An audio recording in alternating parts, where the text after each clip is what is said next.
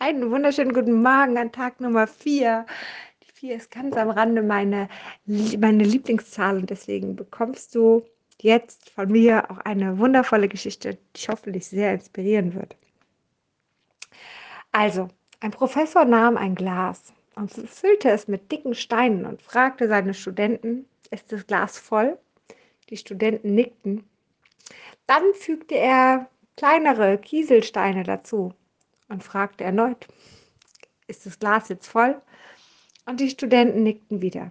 Schließlich füllte er noch Sand in das Glas, der in jede kleinen Winkel und Ritzen zwischen den Steinen sickerten und fragte erneut, ist das Glas jetzt voll? Und alle sagten natürlich ja. Wenn wir jetzt einmal diese, dieses Glas wie unser Leben betrachten, und die großen, dicken Steine stehen hierbei für die wertvollen Dinge in unserem Leben.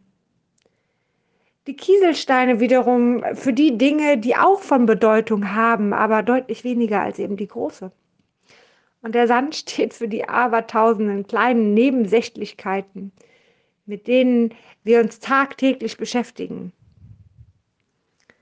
Vielleicht den ganzen Problemen und den ganzen Sorgen und, und, und.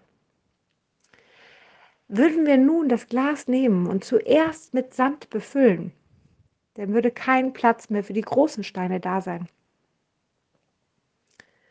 Das heißt, wir würden unser Leben mit viel, viel weniger wertvollen Dingen erleben.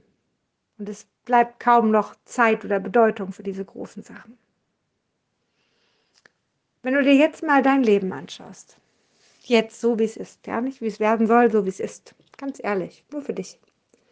Und du dein Leben als ein Glas siehst, Stein, Sand, Kieselstein. Schau mal, wie viel Sand hast du da drin? Diese ganzen Nebensichtigkeiten. Und es geht nicht darum, was du alles in deinem Leben hast. Ich wette, du hast auch ganz bedeutende Sachen. Aber wenn du so einen Tag mal nimmst, wie viel Wert, wie viele Gedanken gibst du denn diesen positiven Dingen?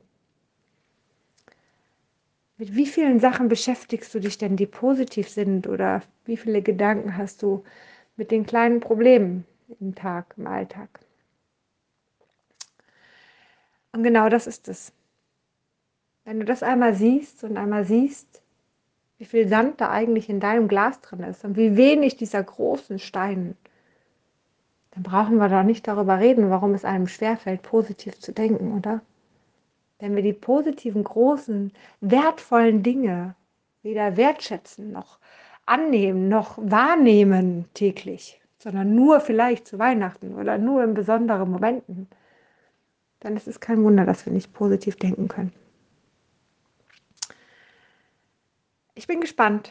Vielleicht machst du dir mal einen Plan und überlegst, wie viel dieser großen Steine willst du haben, wie viel dieser kleineren und wie viel vom Sand.